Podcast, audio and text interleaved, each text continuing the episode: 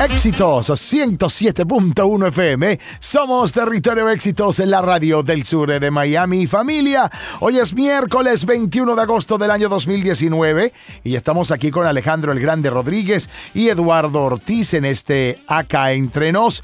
Y el tema en cuestión, el primero de ellos es los secretos. Existen los secretos. Mi madre tiene que para mí es muy sabia. Mi mamá dice que en el momento que tú le cuentas algo a alguien, Deja de ser un deja secreto. de ser un secreto. Total. Por otro lado, dicen que uno no debe dejar de decir las cosas. Omitir es mentir cuando se trata de relaciones de parejas y de amigos, etcétera, etcétera. Sí, señor. ¿En serio? Omitir es mentir, es lo que dicen por ahí. Los micrófonos están abiertos para que los expertos de esta mañana de éxitos hablen. Los expertos en mentir o de omitir. ¿Cómo es la No, de cosa? omitir. ¿Qué crees Mira, tú de los secretos? a mí la mentira no me gusta. Ajá. A mí la mentira, pero es que son dos cosas distintas. Secretos y mentir, estamos hablando de dos palabras totalmente distintas y dos conceptos no, totalmente no, no, no. distintos. Yo vengo con que secreto Claro. y omitir. Ok.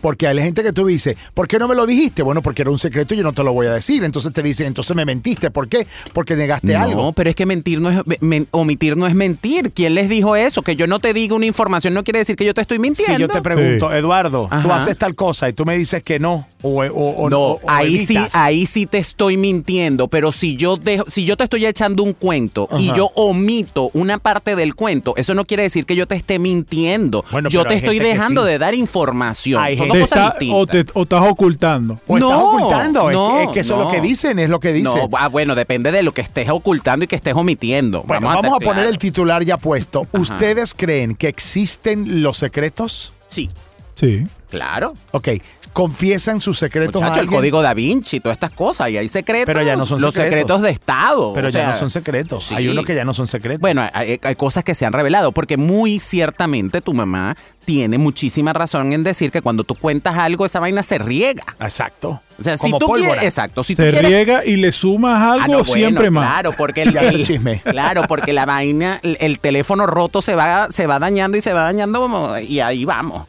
¿entiendes? Pero mira, eh, es delicado con quién vas a tener secretos, pero hay cosas que no puedes contar. Hay cosas que son que no valen la pena ni recordar, ni, ni meter otra gente en ese paquete. Yo creo que no. Con las relaciones, dependiendo de qué nivel de la relación. Yo creo que eso es como los juegos de video. Uno va liberando, liberando mundos. Y entonces, a mayor confianza, a mayor tiempo, yo me imagino que irás revelando algunas cosas. Pero de entrada, decirle a una gente todo, toda tu vida o todos tus secretos que sabes tú, fíjate lo que hablábamos la semana pasada Sí. de Irina Shayk, que quiere escribir un libro de Bradley Cooper ahora que la dejó. Sí, Eso es venganza. eso es venganza. Exacto. Pero en aquel momento ellos tuvieron sus confesiones y él creyó en su pareja y le contó sus más íntimos secretos. Pero ah, eh, vamos a vamos a ¿Tú preguntarle tienes aquí a la secreto gente. con tu pareja? ¿Tú tienes secreto con tu pareja? Mira, yo. Él va a decir que no porque él lo- la está oyendo. no, mira, yo de verdad no tengo secretos que yo recuerde. Tal vez, mm, de- no sé, por cuestiones de tiempo, de, de, que- de algo, pero debe ser algo insignificante. Ok. Cosas de tu niñez, cosas de tu juventud. Claro. Ella sabe que yo de repente cuando era joven, o sea, eh, eh, mi, mi conducta Fuiste sensual, borracho, fui, y jugador. ¿qué no hice? Exacto. Pero habrán cosas que Eras por de alguna Paquita. Por, por alguna circunstancia, pues no le dije. Claro. Pero ojo, no es porque quise ocultar o porque se lo quise omitir o porque le quise mentir o porque me da pena. No, Claro, pero- sino son cosas significantes. Por eso es que tienes razón en ese sentido cuando dice depende de la relación también y del grado de confianza. Claro. Se me acaba el tiempo. Eh, d- dicen que hay dos tipos de secreto.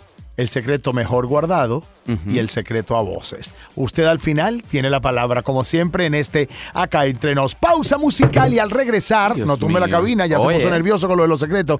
Y al Eso regresar. ya le llegó el mensaje. Así es. Vamos a hablar de las mujeres. Las mujeres están pidiendo que Igualdad. por favor ya basta con el hecho de que tengan que ocultar sus senos para amamantar a sus hijos. Para las mañanas de éxitos. Éxitos 107.1 FM. Somos Territorio Éxitos en la radio del sur de Miami. Es miércoles 21 de agosto del año 2019 y llegó el momento de reencontrarnos con este acá entre nos Alejandro El Grande Rodríguez, Eduardo Ortiz y este su servidor Raúl González. Tú eres papá. Sí. Tienes una niña preciosa. ¿Tu mujer amamantó a Sabrina? Sí. Por casi dos años. Ok, ¿y qué tal? ¿Cómo fue el procedimiento? Ella se angustiaba mucho, la amamantaba en la calle, ustedes tenían cautela, algún momento se sintieron discriminados, pasaron por una situación similar. No, mira, gracias a los cursos que nosotros hicimos pre, prenatal, por Ajá. llamarlo de alguna manera, pues aprendimos muchísimo. Eh, de verdad teníamos cierta preocupación, más bien era por si, si se acostumbraba Sabrina o no. Pero de, de amamantarlo en algún sitio, de verdad no, no tuvimos ningún problema. Este sí he escuchado, de verdad, y he visto gente que de repente mira con malos ojos a ciertas personas que están en un restaurante, en un lugar público, que llegan y amamantan a su hijo. Creo que hay gente que no le gusta eso y me parece algo absurdo porque el proceso de lactancia es algo muy natural. Claro. Y bueno, creo que la gente con esto de la tolerancia, pues le cuesta, ¿no? Le cuesta un poco, pero en el caso personal no, no tuvimos ningún. ¿En qué lugares amamantaban a Sabrina? Mira, en restaurantes, de repente en alguna que otra oficina por allí, en alguna dirigencia, hasta en un banco, que una vez fuimos por hacer una. Nunca vamos a un banco, pero tuvimos que ir a hacer y bueno. eh, ¿Centro eh, comercial, por ejemplo? mira, que yo recuerde. Bueno, no. Bueno, es que no fuimos, creo que tampoco. Eduardo, en tu caso. De- no, amamantaron? No, bueno, no reco- yo creo, no sé, ¿Tú chicos. no hablas eso con tu mamá, Eduardo? La verdad que no me acuerdo. Mi mamá dice que yo fui glotón desde chiquito. Ah, no, bueno, Que me acabé imagino. con eso. Me imagino, pero la verdad que ni me acuerdo. Eh, pero la gente, mira, chicos, si la gente entendiera que eso, en, al- o sea, que los senos en, un- en una recién parida, digámoslo como se tiene que decir, chicos, eso es como un restaurante para el niño. O sea, eso es como si tú eh, le negaras a alguien que se sentara en un restaurante a comer. Señores, esto es normal. ¿Cuál es la escondedera del seno? ¿Cuál es el problema? ¿Cu- ¿Cuál es el problema? Si hay lugares donde el nudismo es libre. Hasta hace poco, en Barcelona, tú podías andar desnudo en la calle y era legal. Lo quitaron. Pero era legal, señores. Hay que abrir un poco la mente. ¿A ti te parece desagradable el, el hecho de ver esa imagen de una mujer amamantando No, un hijo? Chico. Todo lo contrario, las cosas más hermosas Me de la parece súper tierna. Me parece una imagen súper tierna. Me parece que en- en- además hay una conexión y hay un compromiso tan bonito entre la madre y el hijo. A mí, a mí no me disgusta, la verdad. Y creo que hay que ser más abiertos en todo este tipo de temas. Porque, señores, ¿cuál es el tabú? ¿Cuál es el tabú? ¿Y qué tipo de morbo puede producir, por Dios? Un niño comiendo. Un niño comiendo, además siendo amamantado del seno de la mamá. Exacto. O sea, para que Se se han visto casos. decir esos. Se han visto casos. Yo creo que yo creo que eso es lo que pasa, que hay gente de verdad muy enferma mentalmente Oye, que pero- yo creo que, que por eso de repente mucha gente Se queja. Se queja. Yo creo que es un poco entre la tolerancia y por supuesto Bueno, pero vamos a estar claros, si también lo haces con un poco de, de cuidado y, De evita- y, prudencia. evi- y de prudencia y evitas generarle a otra persona una incomodidad también, porque tampoco es que vas a andar por la libre pelándote el seno para que, ah, mira, es hora de comer. O sea, Claro. tampoco lo, lo vendas, ¿entiendes? Claro, exacto. No lo anuncies ni lo tisees, brother. Dale con paciencia porque también hay gente que no les gusta. Porque además el respeto, yo creo que al final es lograr un equilibrio entre, bueno, no te gusta, bueno, yo lo hago un poco con cuidado, pero yo creo que es momento de que dejemos todos esos tabúes afuera. Y yo creo que es momento de irse a la música. Regresamos con la parte final de este programa. Y precisamente seguimos con esto de los niños. ¿Por qué? Porque ya hubo muchos que se fueron de sus casas. Y es lo que se conoce como el nido Vacío. vacío. Exitoso 107.1 FM. Somos Territorio Éxitos en la radio del sur de Miami. Familia, miércoles 21 de agosto del año 2019, ya en la parte final del programa de Acá Entre Nos, con Alejandro el Grande Rodríguez y nuestro invitado Special Blue, Eduardo Oh Ortiz. God. Vamos a hablar de este síndrome, síndrome del nido vacío. ¿De qué se trata esto?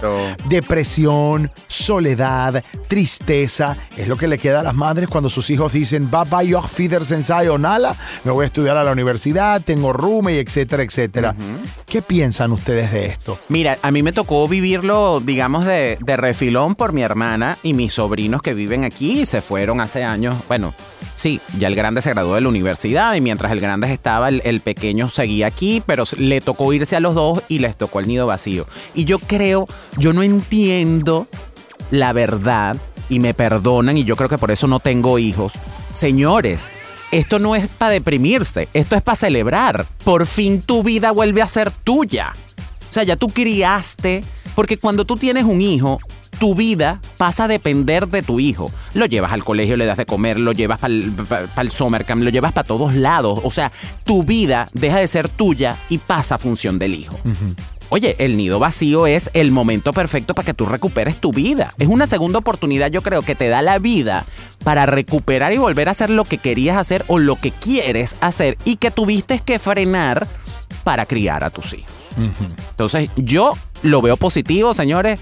Disfruten el nido vacío, reencuéntrense, porque esa es otra cosa que pasa muchísimo. Cuando los hijos se van, entonces las parejas quedan solas y se dan cuenta que tienen años que no se llevan y que se habían dejado por los hijos. Y entonces hay muchos divorcios en este momento también y ahí se complica la cosa. Yo creo que es un momento de reunirse y de volver a tener la vida que dejaron hablar. Sabrina está muy pequeña, pero en algún momento iba a decir, mami, Sí, papi, claro. papá, yo en. Sayonara. En dos años me pide la llave del carro. pues. Exactamente. No, pero yo sí lo viví también hace poquito. O sea, estoy hablando de la semana pasada, unos tíos que mm, su hija acaba de cumplir 18 años, que becada en la universidad en Texas, y bueno, ya se iban. Claro. Y, y a eso se le sumó que hace como tres meses se le murió su perrito de muchos años, y bueno, ella ya se fue y ellos van a quedar solos, y bueno, les ha pegado. O sea, la mamá ha sido una, una- una- un mar de lágrimas. Claro. Y bueno, les ha pegado, pero yo creo que eso es un momento, es una oportunidad que te da la vida para ese reencuentro, como tú lo dices.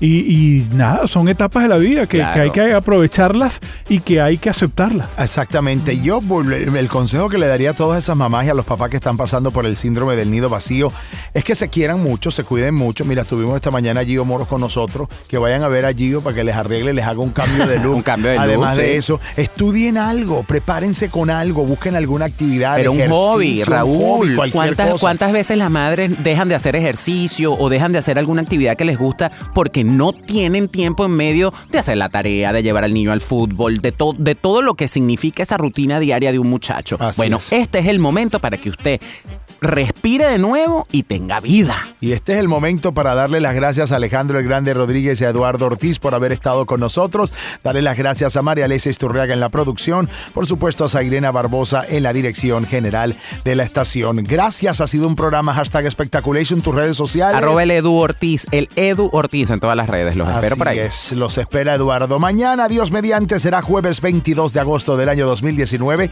y nuevamente, Dios mediante, a las 7 de la mañana podré decir Good morning por la mañana Miami. Me despido como siempre. Bye bye, Auf Wiedersehen, sayonara. Cualquier cosa, ni nos vimos.